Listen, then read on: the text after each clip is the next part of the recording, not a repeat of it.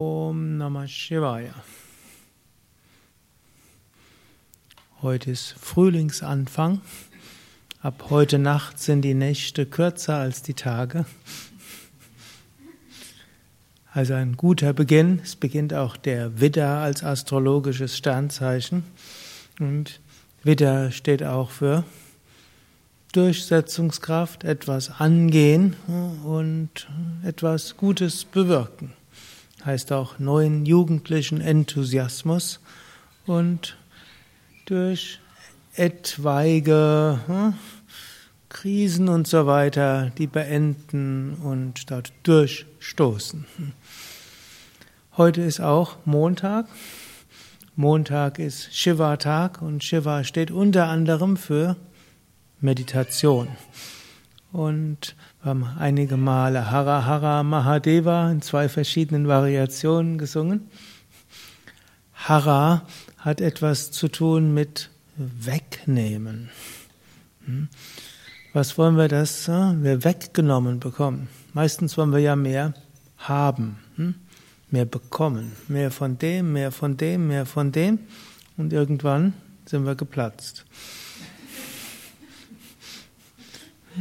Und Shiva als Hara Hara, er nimmt uns weg, er nimmt uns die Verhaftungen weg, die Identifikationen, die hoffentlich die unnützen Gedanken und so weiter.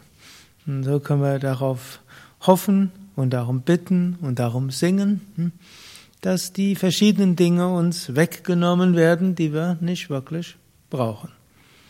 Und wenn wir auf diese Weise den Segen von Hara Hara, Hara Hara, Hara Hara, Hara Hara haben, dann kommen wir zum Mahadeva. Maha heißt groß und Deva heißt Gott oder strahlen oder leuchtend oder strahlend leuchtend und so weiter.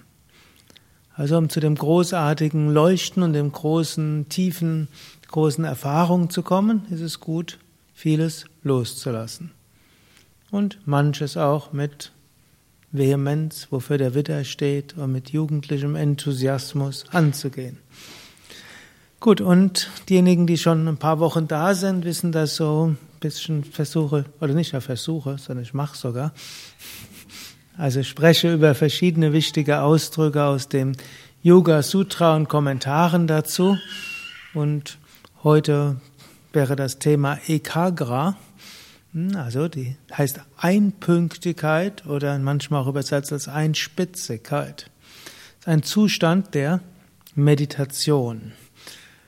Wenn der Geist sehr ruhig wird, von allem, was ihn stört, alles ist weggenommen worden, hara hara, mit großer Begeisterung, Enthusiasmus und Intensität meditiert, steht dann nochmal für den Widder und den Frühling, dabei bereit ist, durch Verschiedenes hindurchzugehen, dann kommt irgendwann der Gemütszustand Ekagra.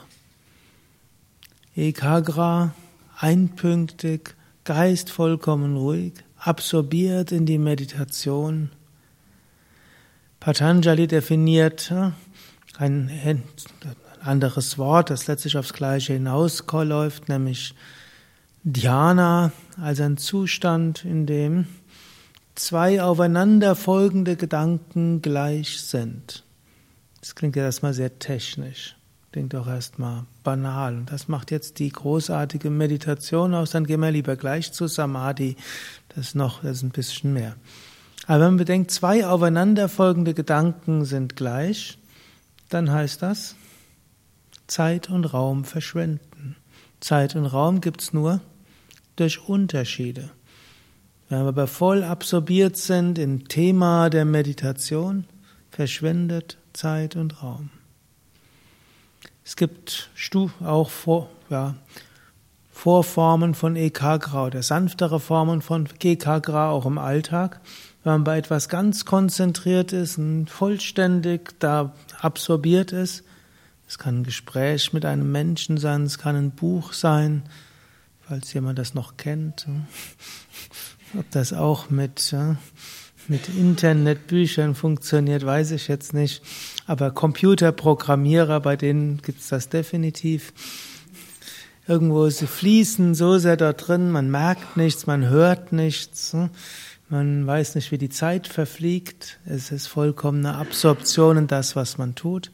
Dabei entsteht dann tiefe Freude und auch Meisterschaft darüber. Wenn es in der Meditation kommt, geschieht, dann ist man so voller Freude und Kraft und Euphorie, dann läuft alles andere danach mindestens für ein paar Stunden oder ein paar Tagen ganz anders. Wie kommen wir zu Ekagra hin? Erstens regelmäßige Praxis, zweitens Hara Hara, manches loslassen. Andere Sache ist aber auch, womit wir ja meditiert haben, beobachten. Nicht immer kriegen wir es hin, den Geist zu beruhigen. Dann soll er machen, was er will, und wir lösen uns davon. Ist so ähnlich. Hm? Wenn Kinder unruhig sind, kann probieren, sie ruhig zu halten, oder man lässt sie toben und atmet tief durch. Bitte nicht hier im Shivananda-Saal ausprobieren, wenn ihr mal tobende Kinder habt. Aber Eltern wissen, das geht dann manchmal so und dann irgendwann werden sie sich auch beruhigen und dann ist gut. Und so ähnlich haben wir Kinder in unserem Geist, können wir beobachten, uns nicht mit identifizieren, nicht drüber aufregen. Und dann kommt das Paradoxe und dann tauchen wir ein in die Freude des Selbst. Und dann wird plötzlich der Geist auch ruhig, vikshipta und vielleicht dann doch ekagra. Und dann wird die Freude noch intensiver. Das gilt es immer wieder frisch zu probieren, wie der Frühling, der jedes Jahr von neuem kommt, wie die Knospen, die jetzt alle aufgehen. Ab und zu mal passiert es auch mit Knospen, dass Frost kommt und die eine oder andere erfriert. Und danach die Pflanze macht aber weiter, probiert dann weiter. Und wenn es dann in diesem Jahr nicht mehr klappt, dann nächstes Jahr. Aber meistens gibt es dann doch noch einen zweiten, einen dritten Versuch. Und wenn es die eine Pflanze nicht schafft, kommt die nächste.